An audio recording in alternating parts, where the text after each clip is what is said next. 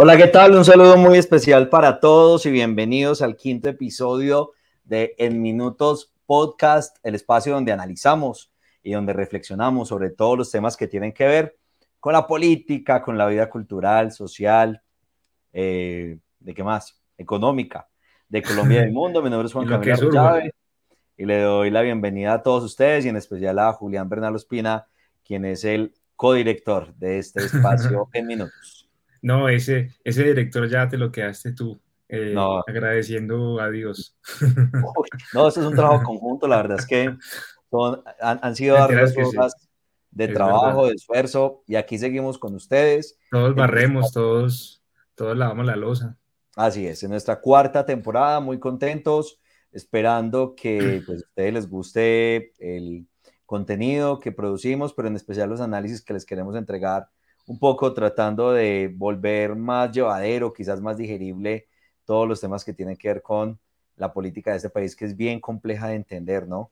Aquí seguimos en, este proceso. Y a propósito, muy buenos comentarios del episodio con Carlos Cortés, Julián. Sí, no, es que el hombre un tipazo, un tipazo que nos dio, eh, digamos que mucho saber, sobre todo con algo que a mí se me quedó una idea de esa conversación con él, y es algo que, que, parece obvio, pero que tendemos a olvidar. Y es el hecho de que en realidad una cosa es la realidad virtual y otra cosa es la realidad real, ¿no es cierto? Y eso implica también para las, campañas políticas.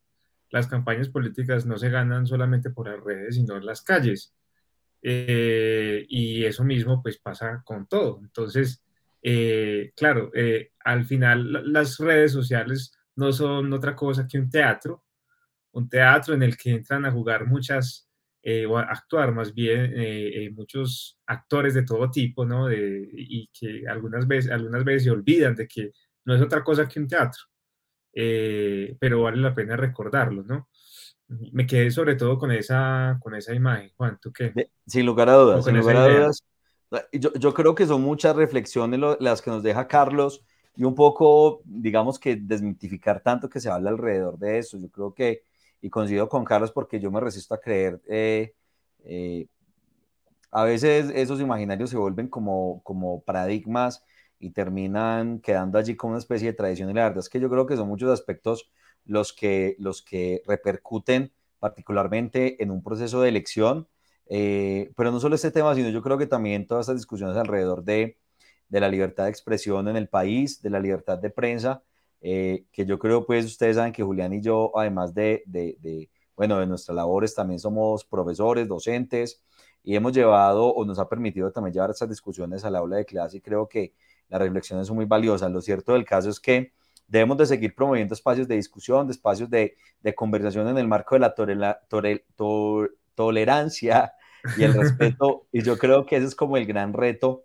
eh, y creo que Carlos nos dio unas líneas ahí bien interesantes que sin lugar a dudas, yo siempre lo pongo en, este, en estos términos, desde las regiones, nosotros tenemos que seguir promoviendo. Entonces creo que por ahí va como la cosa y creo que hace parte de ese proceso y creo que en minutos está aportando un granito de arena para esas discusiones y para, para abrir un poquito el tema a otros espacios y tratar de, bueno, no sé, de, de, abrir los debates, lo que necesitamos.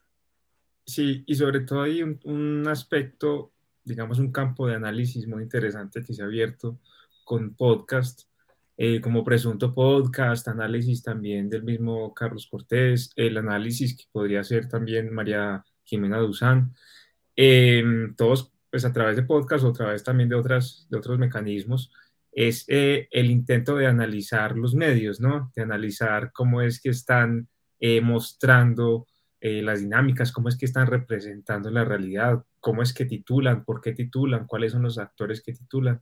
Entonces, de, alguna manera, y nosotros que somos de alguna manera hijos también de ellos, o eh, estamos en esa, en esa vertiente. Sin lugar a dudas. Pues también podemos, eh, pues estamos aquí pensando en la cultura política, en nuestra cultura política, y cómo en realidad todo comienza a través de, los medios de comunicación y también de las formas de comunicación que son las redes.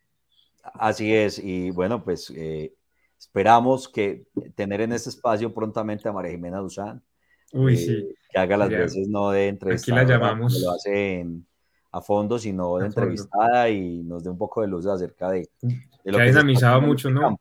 Dinamizado mucho la, ha dinamizado, dinamizado mucho la opinión pública, ¿no? Eso es tremendo, tremendo podcast, cada día un, un invitado súper especial, cada día temas eh, súper coyunturales que informan de una manera muy relevante. Entonces, claro, todos eh, las lisonjas para ella.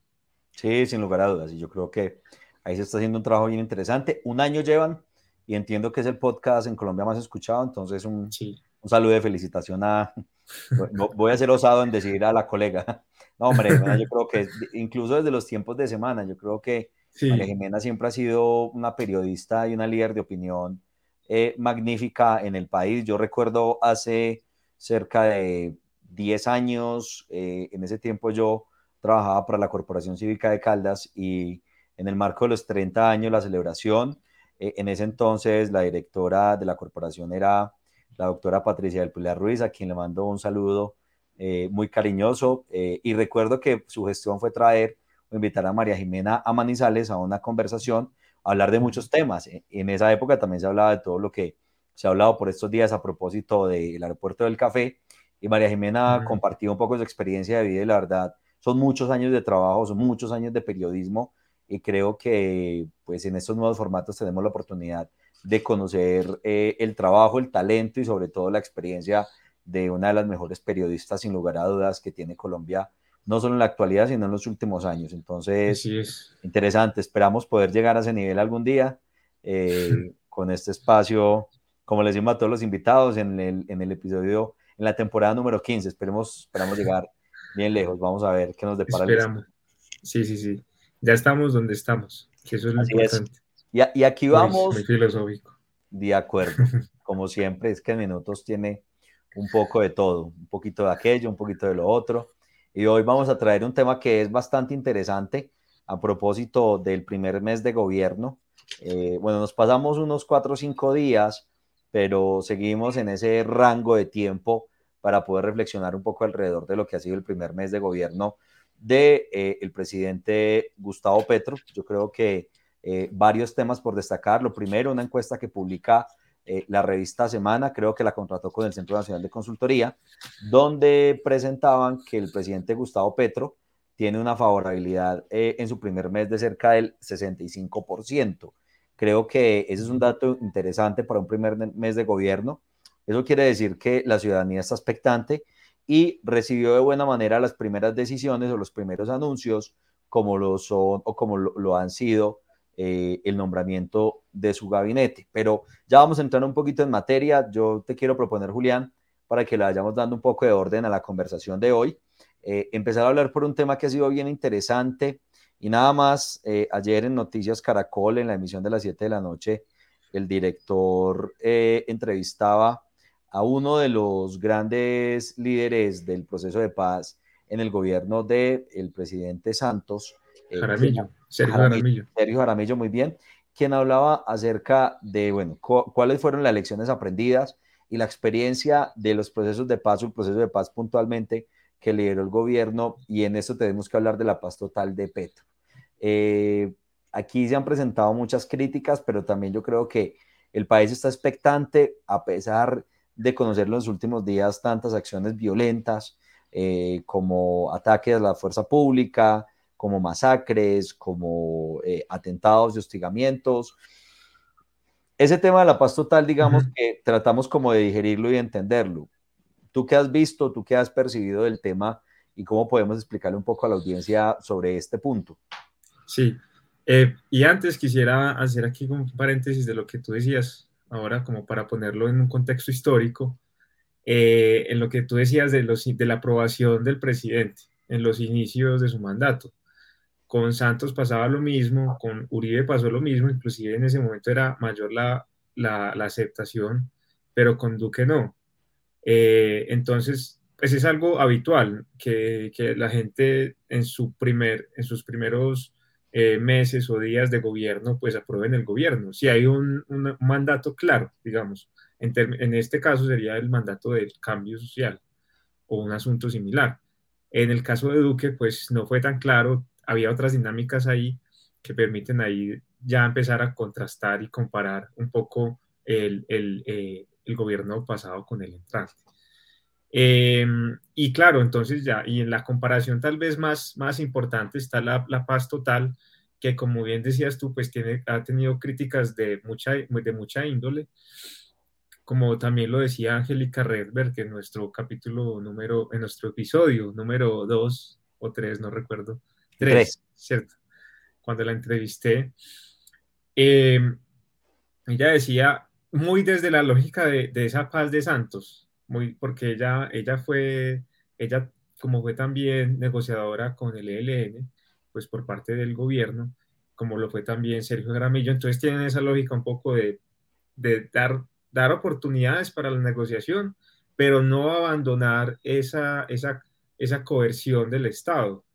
Eh, y, y, tiene, digamos que de alguna manera, muy, muy marcado esa, ese límite entre lo que significaría una aceptación mm, de grupos al margen de la ley, pero, pero beligerantes, y por el otro lado, eh, grupos que son solamente criminales y que buscan eh, negocios a través de, de, la droga, del narcotráfico y de los digamos que de las economías ilegales.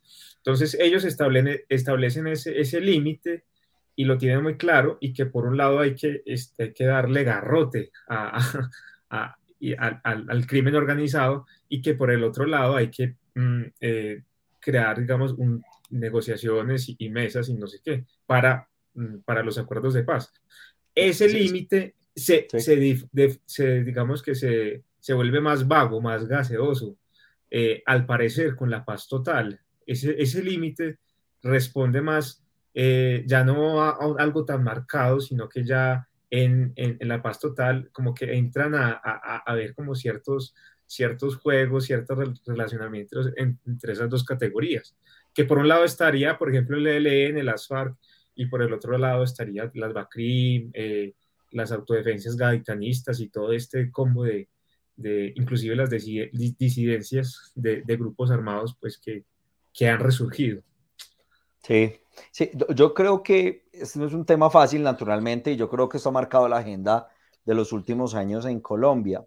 Eh, pese a que hoy en día podemos pensar que, eh, digamos que la violencia del conflicto ya no están marcando tanto la agenda mediática del país, lo cierto es que eh, en Colombia las economías ilegales y la presencia de actores armados sigue siendo una constante y Eventualmente, digamos que eh, fortalecer las relaciones con Venezuela podrían, digamos que plantearse, ponerse sobre la mesa temas de cooperación en materia de control fronterizo, porque creo que también ese es uno de los puntos más complejos que se pueden estar presentando en este momento y eh, tratar, digamos, de avanzar, eh, como lo decía Sergio Jaramillo, pero pues también lo, lo escuchábamos de la voz de Angélica Redberg en nuestro episodio número 3, la necesidad de plantear lo que conocimos hace algunos años de boca de el político colombiano Antanas Mocus de la zanahoria y el garrote. O sea, este tiene que ser unas eh, estrategias, eh, digamos que mancomunadas o, simultáneas mejor para poder, digamos que resolver de una, de una manera definitiva, porque ah, finalmente a eso es a lo que apunta toda esta narrativa de la paz total que está planteando el nuevo gobierno. Mm, yo se lo planteaba a Julián en alguna toma de café que teníamos por estos días. ¿Acaso será que Petro está buscando, como lo logró en su momento Juan Manuel Santos, un Nobel de Paz? ¿Será eso posible? ¿Usted qué opina, Julián? Yo creo que ya los, Nobel, los Nobeles de Paz se agotaron en, Colombia. Yo, yo, creo que ya llegar allá es muy difícil, muy complejo. Eh, pero sí, sí creo que, que Petro está intentando eh, reconocer una dinámica compleja que a mí me parece interesante. Eh, pues eso tiene muchas críticas y Sergio Caramello, por ejemplo, lo criticó como un error de categoría, porque como, como, como digo, como intenta difuminar un poco esas, esas dos vertientes, Petro parece reconocer un mismo problema y que entonces, eh, si Santos era pragmático, en, Petro parece serlo más, ¿cierto? Hasta llegar al borde ya de, otra cosa. Entonces, permite inclusive la negociación con narcotraficantes o con organizaciones criminales dentro del marco de la justicia, eh, eso ya es un nivel de pragmatismo muy grande, que no, al que no llegó Santos nunca, ¿no es cierto? Santos, no, aunque él es muy pragmático, no llegó a ese nivel y tal vez porque la sociedad no estaba preparada. Pero, tal vez en este momento sí, eso tuvo otras consecuencias. La, pues, lógica del conflicto nunca, terminó y vimos cómo se ha recrudecido en, unos terrenos. ¿Sabes yo qué pienso? los perfiles del gobierno. Yo creo que este gobierno se dio la licencia de tener unos perfiles más afines, digamos, como a ese tipo de prácticas o a ese tipo de mm, negociaciones. Yo creo que eh, el canciller, digamos que más allá de su experiencia y su trayectoria de vida, está eh, su conocimiento alrededor de procesos de paz y defensa de derechos humanos. Eh, el, el, mismo comisionado de paz, que creo que también, y lo decía el día viernes en la primera entrevista que dio el ministro o el canciller Leiva a Daniel Coronel hablando acerca del papel que jugó, por ejemplo, el actual comisionado de paz en los tiempos de mm, la construcción y la creación de la JEP y todo lo que se hizo en, tribunales como por ejemplo tribunales de justicia como la Haya para promover el proceso de paz en su momento del, gobierno de Juan Manuel Santos. Entonces, eh, bueno, y, una serie de, perfiles más que digamos eh, han sido cercanos o de cierta forma han tenido vasos comunicantes, más digamos desde una labor de los buenos oficios que desde una labor, eh, digamos, de cercanía ideológica, ¿sí? para no ponerlo en esos términos. Eh, y creo que eso le ha permitido a este gobierno poder hablar de, de unos diálogos eh, cercanos, directos, con este tipo de grupos al margen de la ley y creo que eso les permite un poco acercarse a estos sectores. Entonces, bueno, creo que, que, eso, que eso, digamos que apoya mucho o ayuda mucho para que esto se dé de esa manera. Sí, sí, sí, totalmente. Y también está la otra crítica, que es la crítica más, de, más del centro democrático, pues que es la que siempre ha existido, que es eh, hasta qué punto esto significa que la, que la gente se tenga que armar para que el Estado le ponga cuidado. Entonces, ¿cómo, cómo se pierde esa lógica ética eh, y cómo esa, esa ética del Estado entra a estar un, un, poco gaseosa también y, y, porosa, ¿cierto? Eh, que es interesante, ¿cierto? Que es interesante. Ahí, ahí, es donde estaría toda la pedagogía del Estado de pensar que, bueno, que eso es, cierto hasta cierto punto, ¿cierto? Es cierto que, mm, mm, que hay que negociar con los grupos armados, pero no, pues la, la, lo que no significa explícitamente que es que tienen que estar armados para negociar. Eso digamos que eh, ya cuando se meten en ese tipo de argumentaciones, ahí uno siente que la lógica ya entra más hacia lo ideológico que hacia, hacia la lógica, digamos que más, más natural. Pero, pero, pero es interesante pensarlo, ¿cierto? ¿Cuál es el sentido ético del Estado y cuál es la pregunta mm, que se está resolviendo éticamente el Estado para poder entrar a dialogar con ellos y que sería la consecución de la paz que eso es en últimas de lo que se trata. Así es. Muy bien, estamos hablando de el primer mes de gobierno de Gustavo Petro en el quinto episodio de nuestra cuarta temporada. Y a todas las personas que se conectan en este momento o están escuchando este análisis y esta conversación que estamos desarrollando en este episodio, los invitamos para que envíen sus comentarios y, eh, pues bueno, eh, compartan además el episodio, pero envíen sus comentarios para poder eh, compartirlo, leerlos acá y por supuesto tratar de responder a tantas preguntas que se presentan en este momento sobre el primer mes de gobierno del gabinete de Gustavo, bueno, de Gustavo Petro y de su gabinete. Y quiero preguntarle a Julián por un tema bien interesante y es la presencia en los territorios del gabinete del presidente. Yo creo que este primer mes nos ha permitido observar que se ha buscado descentralizar un poco la labor de sus ministros. Creo que ese fue uno de los mensajes claros que dio el presidente Petro en su segundo discurso el 7 de agosto, cuando ya estaba con todo su equipo reunido en la, en la, en la Casa de Nariño, hablando acerca de la necesidad de hacer presencia en los territorios, tener un contacto permanente con las comunidades, con los territorios, ya lo había mencionado. Y bueno, pues uno de los temas, ustedes saben que transmitimos desde Manizales, Caldas, Colombia, la visita del presidente Gustavo Petro la semana pasada, Julián. Eh, visiones sobre, sobre esta visita. Los adeptos eh, y los seguidores en redes sociales eh, del actual mandatario de Manizales y de todo este grupo político manifestaban que era histórico que por primera vez, eh, a menos de un primer mes de gobierno de un presidente, Manizales fuera priorizado y si hubiese recibido la visita de un mandatario. ¿Eso será que tiene eh, una lectura especial o es simple coincidencia? ¿Y qué hay detrás, digamos, de la presencia del mandatario en los territorios? Julián, ¿tú qué has podido analizar alrededor de esto?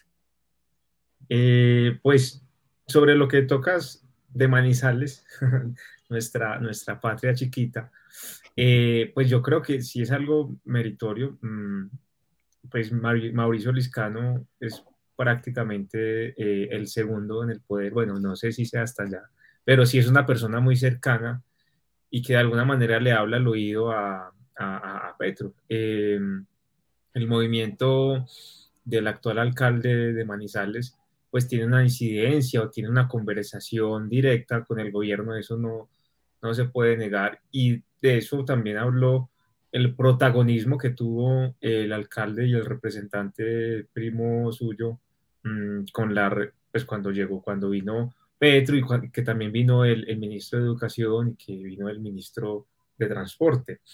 Eso, la ministra de Vivienda. De Vivienda. No sé si también estuvo la de Deporte. En todo caso, eso, eso, eso, sí, eso sí habla de, de un vínculo estrecho que pudieran tener. Ahora, la pregunta es, eh, bueno, sabemos que en política la amistad no existe em, y en política se busca el beneficio eh, mutuo. Entonces, eh, de alguna manera Petro sabe que, que, se necesita beneficiar de, pues, en, en, ese relacionamiento que tiene aquí con la alcaldía y viceversa. Em, ¿Cómo se vaya a aprovechar eso? para un bien común o para un bien de Caldas, eso entra ahí la pregunta, porque lo que hemos visto es que se ha intentado mm, mm, privilegiar esos intereses particulares de ese movimiento político que el bien común, ¿no es cierto? Entonces siempre se ha hablado de, de, Aerocafé, se ha hablado que digamos que el, el, motivo del conflicto, pero, mm, y se habló siempre como algo, algo, un interés eh, de todos, em, y sale, digamos que el alcalde con esta afirmación un poco mm, ambigua de lo que ya había dicho, y claro, todo el mundo entra a preguntarse, pero ¿por qué? Y ahí sí, ahí surgen entonces este intento por, por privilegiar esos, esos intereses. Pero más allá mm, de lo que significa o no en Manizales, creo que el gobierno de Petro, pues está intentando mostrar ese rostro territorial, que es posible eh, gobernar a través del territorio, que es posible vincularse a través del territorio. ¿En cuáles territorios ha estado? En San Andrés, ha estado también en el, en, Sucre, estuvo en Cauca, si no estoy mal, estuvo en Quibdó, creo que fue su primera visita. digamos que ha estado en, en, en, en, bueno, Medellín también, ¿no? A propósito del fin de semana, el discurso del gobernador Aníbal Gaviria, un poco desautorizando al alcalde de Medellín, que es un caso bien particular. es otra figurita. Parecido, otra figurita.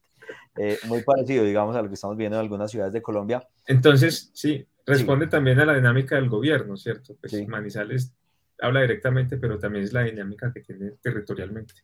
Sí, y, creo que mm, e, es un buen inicio para el gobierno aprovechar un poco la aceptación y la favorabilidad. Lo que vamos a, estar muy atentos es qué va a pasar con el tiempo cuando esa favorabilidad, digamos, que se vaya eh, evaporando quizás o difuminando con el paso del tiempo, porque digamos que ocurre con muchos gobiernos, ¿no?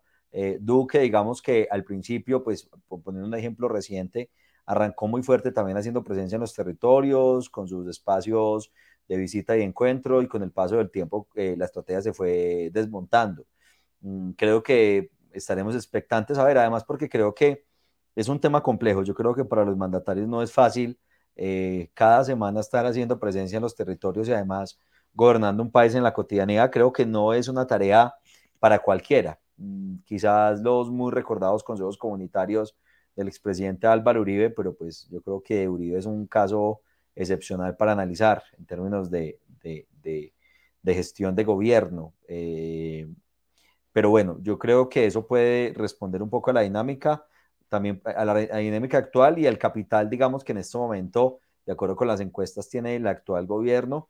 Esperemos a ver con las decisiones que se vienen qué tanta aceptación o qué tanta eh, favorabilidad va a seguir eh, conservando o por el contrario eh, va a empezar a perder el gobierno y luego sus asesores y demás estrategas le recomendarán al presidente no hacer presencia o no exponerse tanto mediáticamente, dadas las circunstancias. Estaremos como muy atentos de, esa discusión. Eh, no sé si tengas algo más como para agregar o vamos siguiendo un poco con, los apartes que habíamos definido para la reflexión. La pregunta, no, sería una pregunta final, es cuánto mm, de esa, de, eso de despachar en los territorios significará una real descentralización eh, en los entes pues descentralizados, ¿no? Sí. ¿Y, sabes yo qué significará? Y es más como una especie de, yo estoy en el centro, reparto poder, pero al final tal vez sea lo mismo, ¿no? Y, sabes yo que percibo que los discursos eh, siguen siendo un poco gaseosos. Eh, me atrevo, me atrevo a decirlo, o sea, y, y no, no lo generalizo, pero siento que algunos de los discursos que el presidente Petro está pronunciando en algunos territorios son unos discursos eh, muy en la línea, digamos, de prospectivos, ¿no? Unos discursos eh, del deber ser y no del ser. Por ejemplo, analizaba un poco una visita de Petro a, Sucre, el departamento de Sucre, y hay, una, y hay una gran discusión en cuanto a la mojana sucreña y el canal del dique, que es un desbordamiento eh, del río y pues los habitantes están reclamando soluciones, incluso desde tiempo de Petro, ¿no? Porque de, Duque, aclaro, porque eso no es un tema reciente, pero leían en redes sociales como muchos ciudadanos manifestaban que no percibieron soluciones concretas. Entonces creo que ahí eh, también hay que empezar a modular y entender un poco eh, cuáles son las expectativas y cuál debe ser la línea que debe manejar el gobierno, no tanto desde el deber ser, desde, e, esa, desde e, ese nivel eh, digamos, idealista, eh, sino más bien desde un nivel de, de, la realidad, desde un principio de realidad y desde lo que el ciudadano de a pie, que finalmente es el que necesita percibir las soluciones de las políticas públicas, quiere, quiere escuchar o finalmente quiere percibir desde las acciones de un nuevo gobierno. Así es, estoy de acuerdo, de acuerdo contigo. ¿Cuánto, cuánto de eso se puede materializar en, en, en soluciones concretas, ¿no es cierto? Y esa es la gran discusión. Y para eso el presidente y este gobierno, sin lugar a dudas, necesitan unas figuras ejecutores, realmente que ejecuten, realmente que construyan las soluciones. ¿Y qué opinión a propósito de esas soluciones y esas ejecuciones has percibido con las dificultades que han tenido los ministros? Porque yo en este primer mes, yo sé que esto es muy prematuro, pero yo quiero cobrar algo eh, y es que también, off the record, yo le comentaba a Julián, hace por ahí un mes, cuando, cuando comentábamos eh, al son de unos buenos tintos, eh, opiniones acerca de la designación de los ministros. Y a mí no me gusta caer, digamos, como en, en, en lugares comunes y menos en prejuicios sobre los perfiles. Yo creo que eh, pues cuando un mandatario designa unos, unos ministros, tiene que, el ciudadano tiene que esperar a la opinión pública, darles un tiempo. Pero lo que ha pasado con ministros como ha sido la ministra de Minas, yo creo que ha estado en el ojo del huracán, además porque eh, la opinión pública, la ciudadanía e incluso los partidos políticos ya están pidiendo la renuncia a un mes de, la ministra. Y eso habla de algunas dificultades. Eh, ¿Hasta qué punto estos personajes, digamos, con una trayectoria académica, tienen que seguir en esa posición eh, de cátedra, dando cátedra, y no pasar, digamos, a la posición de la mesura, de la ejecutoria, de eh, la prudencia, ¿no? Yo creo que eh, ellos finalmente terminan siendo una cara del gobierno y finalmente, pues siempre están, digamos, como en una, en una posición difícil porque no asumir posiciones se les cuestiona, hablar de más sí que se les cuestiona. ¿Qué puede ver ahí? O sea, ¿tú, tú qué has notado con este tema de, del gabinete y, y los ministros particularmente? pues yo creo que la ministra Irene, Irene Vélez, que es la ministra de Minas y Energía, ha estado mucho más eh, expuesta mediáticamente. Sacan... Le ha tocado lo más difícil. Sí, ¿no? Y salen cosas de ella cada tres días, ¿no? Ahorita ya vi que hoy, salió ya algo que, ya estaba en la plenaria de la Cámara, si no estoy mal, o del Senado, no recuerdo. La ah, la comisión. ¿De la Cámara del Senado? Creo que era Cámara, si no estoy mal. Sí, Cámara. Entonces le, decía el presidente de esa comisión, que es Inti Asprilla, si no estoy mal también, ahí me perdonan estos olvidos. Entonces le decía, no, es que usted no puede leer, tiene que eh, eh, dar el discurso de manera distinta. Y eso ya fue, eh, digamos que motivo, junto con todo lo que ha pasado en las, en las semanas pasadas, para ya entrar a, hablar de ella. Ella ha estado pues prácticamente en el ojo del, huracán, pero, pero por descentralizarlo de ella y hablar más bien de estos fenómenos de, de, de los técnicos, porque ella podría entrar ahí, técnicos que entran a, a, a fungir eh, en el gabinete ministerial, pues ahí ya, eh, ya podemos llegar a una conclusión, que, el ministro no es simplemente el que sabe de la materia, eh, el que sabe académicamente de cierto fenómeno o el que lo ha estudiado, sino el que sabe hacer política, ¿no es cierto? El que sabe cómo comunicar cierta idea, cómo negociar, el que sabe inclusive cómo eh, inclusive el que sabe las formas legales de lo político. Entonces hay un saber hacer, un, know-how, como se diría en inglés, ¿no? Know-how. Que, que, inclusive eh, también les faltaba a algunos, eh, algunos funcionarios de Duque y que se les criticaba mucho porque, porque por ejemplo, no, no, no, no entablaban debates, se restringían en sus propios dominios.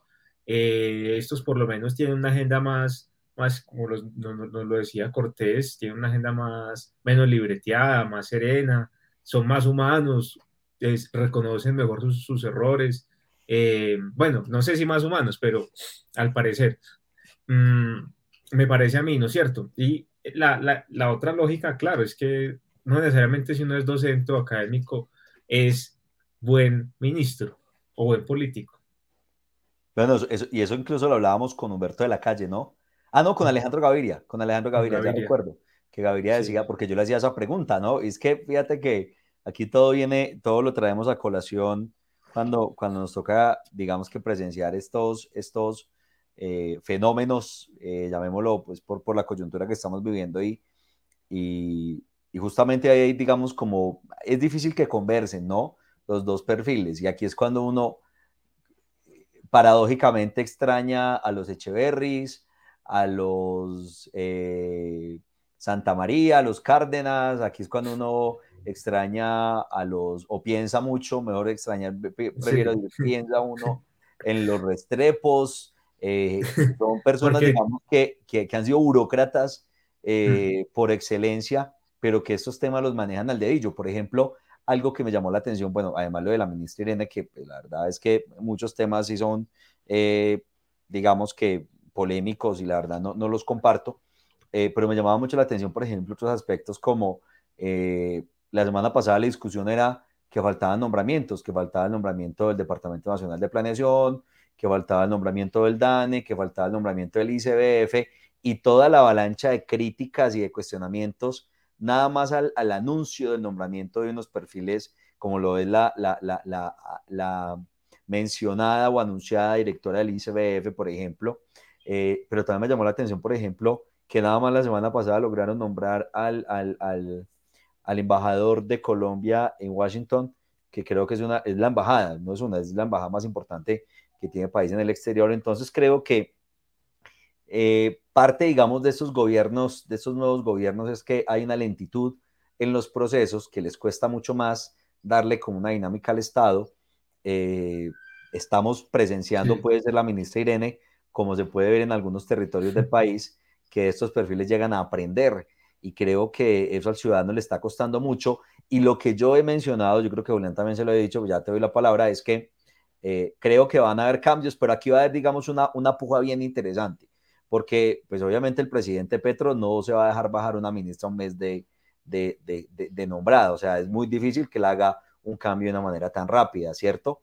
Pero mmm, aquí es donde viene la discusión qué tanto va a presionar la opinión pública y qué tantas salidas va a tener la ministra para poder mantenerse en el poder y eso se contrasta, por ejemplo, con las alcaldías y, los y, los, y, los, y las gobernaciones que se eligieron en 2019, donde en algunas alcaldías se mencionan que se han dado más de 30 cambios en lo que llevan de, de, su mandato. Entonces, creo que estos nuevos gobiernos, aquí puede haber un patrón que se puede repetir este tipo de fenómenos y eso, digamos que lo tenemos que analizar. Sí, claro, y además es que es interesante porque ha sucedido como en Chile, en Chile y eh, que también, y en Perú, sí, pero más, en Chile sobre todo por, por este asunto de, de, intentar integrar en el gabinete otras, otro tipo de, de, ciudadanías que tal vez antes no habían sido parte, ¿no es cierto? Entonces, eh, y eso fue lo que incidió en la propuesta de esta nueva constitución en Chile, pero fue también lo que perdió, porque había, digamos que ya una ideologización eh, extrema, ya hasta el punto de poner mm, asuntos como el aborto, cuando debería ser un tema ya más del Congreso, ¿no? Estaba hablando de la constitución de, de Chile. Aquí podría pasar lo mismo eh, en cómo estas, estas nuevas ciudadanías entran a integrar el, eh, el, Estado, que eso habla pues de una buena intención, pero también, claro, entran a, a aprender ¿Y por, por, qué aprenden? Porque nunca han hecho parte del Estado. Entonces entra toda la dinámica de, bueno, ¿usted qué? ¿No se ha preparado lo suficiente? ¿O, o qué? Y bueno, y también qué tipo de, de aprendizaje se está teniendo. O que por lo menos lo reconozca, que me ha parecido que la actitud de, de la ministra ha sido interesante, reconocer que debe y que está aprendiendo. Eh, hay otros ministros, por ejemplo, como el ministro eh, Ocampo, que es tal vez el mejor calificado. Hay otros ministros que no han sonado mucho, por ejemplo, la ministra de, de, Educación, la ministra de Cultura. Ministra de Educación. Eh, perdón, perdón, la ministra de Deporte eh, no ha sonado mucho. El ministro de Educación, Alejandro Gaviria, está haciendo como... Como armando su equipo, ¿no? Armando su equipo, como sí. Nombrando sus ministros, directores nacionales de ciertos temas, pero todavía hay críticas, ¿no? Hasta el momento hay críticas porque bueno, yo creo que los retos son muchos y, esa cartera y él no llegó, no, y él llegó con una decisión difícil, que era la decisión de, del informe de la Comisión de la, de la Verdad, y la tomó. Y es una decisión que implica políticamente cosas. Y ahí fue, digamos que asertivo.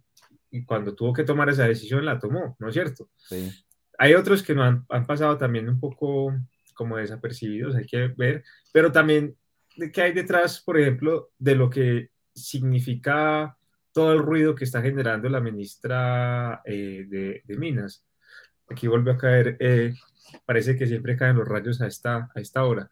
La ministra de Minas, todo la pregunta por las energías, la pregunta por el petróleo, la pregunta por la gasolina, eh, la pregunta por los precios de todo esto, la pregunta por el decrecimiento. O sea, también qué hay detrás de que ella esté en el huracán.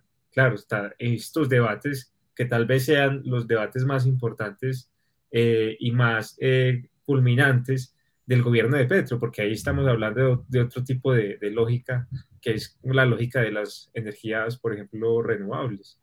Sí. sí, y que es un tema bien interesante. Dos, dos comentarios para pasar, digamos, a un siguiente punto de análisis. El primero es Pedro Castillo, el actual presidente de Perú, lleva 13 meses en el gobierno, digamos que es un, mandato alternativo, de izquierda si se quiere, 40 cambios en 13 meses de gobierno, creo que ese es uno de los, de los gobiernos que también están en el ojo del huracán. Mm. Sí, bien complejo y, y, en Perú sí tumban presidentes. Sí, en lo que es Perú y Ecuador, allá son un poquito más estrictos con ese tema, aquí es difícil, cierto, que eso ocurra. Allá es más grave, hasta ha habido suicidios. Recordemos que Alan Jara se suicidó. Sí, sí, sí. El expresidente, cuando la historia política de, es bien compleja. así es. Y lo segundo es que eh, ciudadanías nuevas y ciudadanías viejas, ¿no? Porque hasta los partidos tradicionales se declararon eh, como partidos de gobierno, eh, mucha ratificación, digamos, como por ejemplo el superintendente financiero, que lleva tres gobiernos, Santos, Duque y ahora Petro, y bueno, entonces aquí digamos que la política es dinámica y se está moviendo la cosa ese pragmatismo de Petro, que en eso se parece mucho a Santos, ¿no? Eh, y que intenta jugar como con la doble un poco. Entonces, hago el cambio, pero el cambio desde el Estado, ¿no? No cambia, no, no, tal vez no siendo tanto cambio, ¿no es cierto? Creo, creo que eso le funcionó en campaña, vamos a ver qué tanto le funciona, aunque yo, aunque yo veo que, digamos que sus apoyos políticos, incluso de sectores alternativos, han estado muy, muy tolerantes, ¿no? Como a, tanto, bueno, hasta cierto punto, ¿no? Yo creo que ahí, en las, en esas eh, convicciones profundas. izquierdas. Hay unos quebrajamientos complejos eh, que seguramente en algún momento van a aflorar de manera mucho más fuerte, pero digamos que por ahora hay, hay tolerancia, como ha habido tolerancia, por ejemplo, con el tema de la reforma tributaria y el precio de la gasolina. Entonces han salido periodistas como Daniel Coronel diciendo, eh, y como Félix de Bedut, con su Siempre hay un trino, eh, y le cuestionaban justamente al senador, al senador más votado del pacto histórico, al senador eh, Más votado. O el que estaba en la primera línea. En la primera línea. Estaba de cabeza de lista, cabeza de lista. Ah, Roy. Eh, no, el escritor. Gustavo Bolívar. Gustavo, Bolívar. Decía, no, oiga, Gustavo, es que en 2018 usted decía que, hay, que había que pararse duro con el tema del alza de los impuestos y de la reforma y de la gasolina. Y ahora hay que entender de que la gasolina va a subir. Yo creo que ahí va a haber, ya se está dando, pero yo creo que el debate va a ser candente. y eh, bueno, aquí hay dos realidades. Primero, los hechos no fácticos de lo que está ocurriendo en términos de precios de energía, de el fondo de estabilización, lo que hablaban era de un déficit de cerca de 40 billones, que la ministra Irene salió diciendo 10 mil billones. Bueno, ahí tuvo un lapsus, pero digamos que el, trasfondo es que hay unos recursos por cubrir necesariamente, pero por otro lado está la percepción del ciudadano eh, de lo difícil y de lo complejo que es una alza en el precio de la gasolina porque no solo es lo que pagamos por gasolina, sino todo lo que va a arrastrar en materia de alimentos, que ya tenemos una inflación de cerca del 10%, en algunos, en algunos departamentos está casi en el 11 y en el 12, eh, pero también, digamos, el costo de vida en términos generales de los colombianos.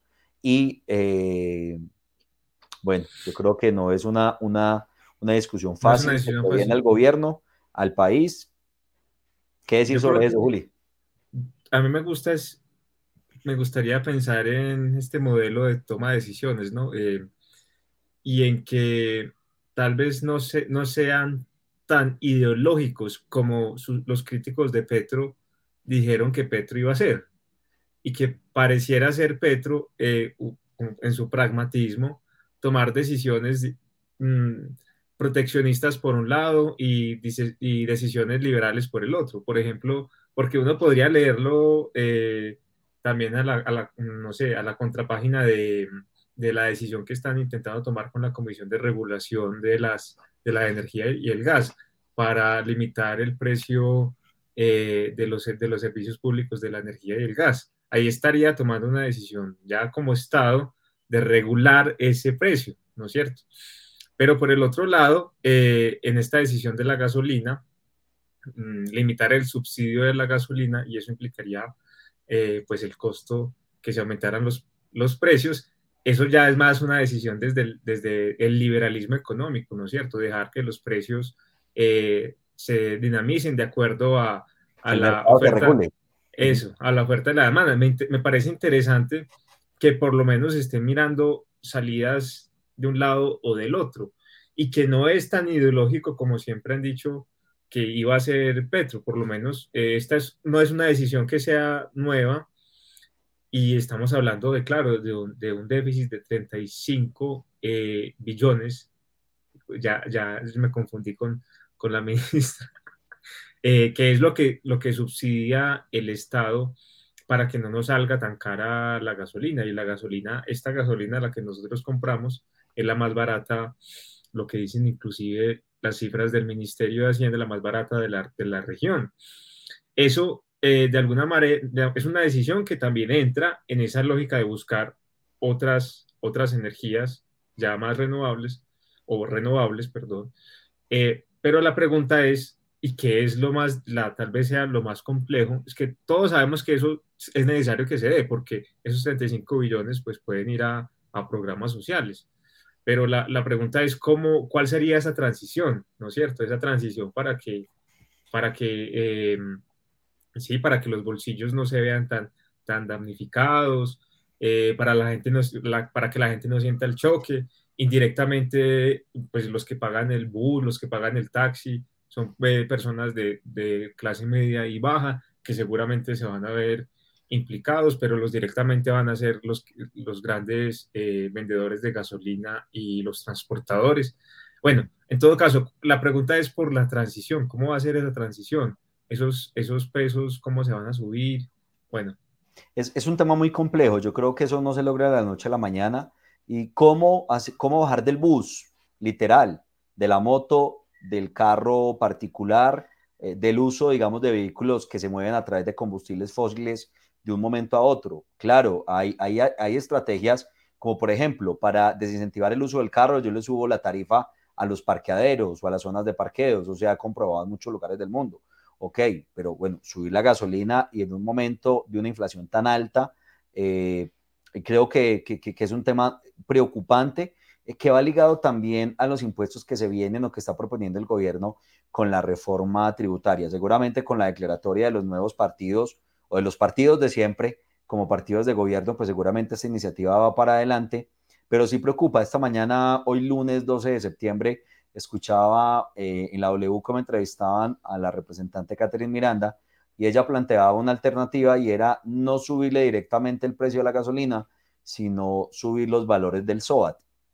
Y particularmente exceptuar a motociclistas, a transporte público y al transporte de carga de esa medida. A mí en lo personal me parece complejo porque yo siento que esa estrategia de la gasolina, focalizarla en algunos actores o usuarios, digamos, de, que consumen combustibles fósiles, particularmente la gasolina, y sumado al paquete de impuestos que se están promoviendo desde la reforma tributaria, bueno, aquí se está hablando de favorecer a, los, a, las clases bajas o a los menos favorecidos, de cierta forma poner a tributar más a eh, los grandes contribuyentes o a los grandes poseedores de capital en el país. Y la gran pregunta es, ¿y quién está defendiendo, quién está hablando de la clase media? Porque pienso que todas esas medidas, de cierta forma, van a afectar eh, a la clase media y entonces qué va a pasar con la clase media en Colombia. O sea, ¿quién está hablando y quién está promoviendo medidas o acciones para, pues por lo menos para que los que han hecho ese tránsito en, esa, en ese concepto de movilidad social, pues por lo menos tengan unas condiciones para poder mantenerse ahí y no tener que estar o bajando a la población o subiendo de una manera desenfrenada a la población. Creo que ese debate hay que darlo y creo que ahí es donde se tiene que dar gran parte de la discusión. Sí, no, y, además es que reconocer la dificultad mm, de las relaciones económicas y de los ciclos económicos, al final todo, todo está relacionado y de alguna manera mm, cuáles van a ser las consecuencias indirectas de cada, de cada decisión. Eh, eso ya, eso es una pregunta, pregunta interesante, pero también valdría la pena recalcar que no se trata de una reforma igual a la reforma de Carrasquilla del gobierno de Duque, son reformas distintas. Eh, eh, la otra pretendía grabar más directamente a la clase media mm, a través de la declaración de renta. Eh, y esta pretende hacer este énfasis en, los grandes capitales y, en los ingresos también altos. si no estoy de más de 10 millones de pesos mensuales y de patrimonio. Eh, pero también intenta quitar ciertas exenciones, que eso me parece muy interesante, que vienen de, de, años atrás, exenciones a ciertos sectores y que el, el, ministro Ocampo ha hablado, pues, de la, comparativamente también con otros países de la región, como Colombia viene a ser casi que el único que tiene ciertos, ciertas exenciones, por ejemplo, al turismo, por ejemplo, mm, a las zonas francas, eh, y él ha puesto mucho énfasis en esto, las zonas francas se supone que, que son eh, lotes en los que están eh, pues ciertas empresas que a lo que se dedican es a exportar. Y cuando se va y se analizan esas empresas, no exportan mucho. Entonces, bueno, ¿dónde está eso? O sea, ¿cuál es el sentido de las exenciones? Pensarlo de nuevo y pensar en, que, en que el turismo, a pesar de que sea muy bueno, pues debe pagar impuestos también, ¿no es cierto? O sea, Así es pensar también esa, eh, lo, lo, positivo que podría traer la reforma. No, de acuerdo, y es que la pertinencia es toda, eh, porque pues es que a cada gobierno hay una cifra, creo que son 18 reformas tributarias en los últimos 20 años, o sea, esto es un tema que, que, que no es, digamos, traído de los cabellos, reforma tributaria tiene que haber. Eh, Yo creo que en parte de las discusiones es cómo se debe hacer la reforma tributaria, eh, qué tan abierta está la discusión para revisar todos los sectores. Y naturalmente, como en todas las decisiones, siempre van a haber unos perjudicados y siempre van a haber unos beneficiados. O siempre van a haber unos que queden a gusto y otros que no queden tan a gusto. Eso digamos que lo público es una, es una premisa, es una constante y yo creo que a eso nos enfrentamos. Eh, bueno, yo creo que estos temas, el primer mes, eh, como se pueden dar cuenta, son muchos frentes para, para analizar y seguir conversando. Eh, yo creo que podemos esperar el segundo mes para seguir abordando otros sectores. Tirando línea. Para seguir tirando línea. Así es. Mm, un, un, tema final que te quería preguntar, no por ser menos importante, creo que es un tema súper importante y de hecho yo creo que este es uno de los determinantes de la victoria de Gustavo Petro.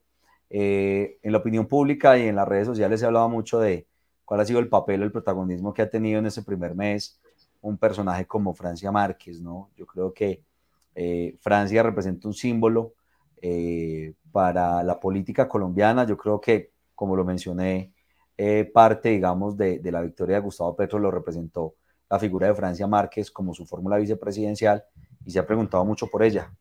¿Qué decir al respecto? Mira que yo la he visto desdibujada, ¿cierto? Yo la he visto, yo la he visto casi sin reflectores, ¿sabes? Eso, no sé, tal vez sea por la misma dinámica de los medios que se han centrado más en, las reformas, más en, las coyunturas, en los tenis de la, ministra Irene, eh, en, las embarradas de la ministra. Eh, eso también podría significar eh, que ella está buscando su lugar, ¿no? Y, además que el ministerio, pues, y también buscando cuándo es que va, van a hacer realidad el tema de la, del Ministerio de la Igualdad. Y también habla, pues, de la ambigüedad y, constitucionalmente el, el, el, el eh, vicepresidente o la vicepresidente no tiene una facultad explícita, taxativa, Mm, es muchas veces una figura comodín, como la vemos desde los debates eh, a la presidencia. Entonces creo que en este momento estamos viendo cada vez más esa figura comodín y ella está como intentando mirar a dónde va. Pues es lo que por lo menos vemos de lejos, porque eh, mm, la omisión ha sido mucha, eh, en conclusión, ¿no? Bueno, esperemos que, que eso cambie y, la expectativa del país por eh, ver un protagonismo de una figura como Francia Márquez sea eh, una constante en este gobierno que apenas empieza, ¿no? Estamos en el primer mes, aquí falta mucha tela por cortar eh, y bueno, lo que siempre decimos, yo creo que puede sonar cliché, pero en últimas es una realidad, si le va bien al gobierno, le va bien al país, esperemos que así sea. Bueno, es, llegamos al final de nuestro quinto episodio los invitamos nuevamente para que nos sigan en nuestras redes sociales. Eh, la invitación nos la hace Julián. Eh, síganos en nuestras redes de en minutos, arroba en minutos en Instagram y en Facebook y arroba e sin la n en minutos en Twitter. Y también nos pueden ver o nos, más bien nos pueden oír eh, o nos pueden ver a través de nuestras voces, ¿por qué no? En Spotify. Mm. en Spotify ya tenemos ya tenemos ahí. Interesante Bueno, eh, y a todos ustedes mil gracias por siempre escuchar y seguir nuestros episodios. Recuerden que vamos todos los lunes en este horario, 7 de la noche, un episodio nuevo en nuestra cuarta temporada. Próxima semana creo que tendremos invitado. Eh, ojalá sea invitado sorpresa para que no se pierdan este episodio, pues el próximo y este por supuesto. Compartan los que ya están y nos vemos la próxima semana. Un saludo para todos. Feliz noche. Un abrazo, cuídense mucho. Un abrazo, hasta pronto. Chao. Gracias.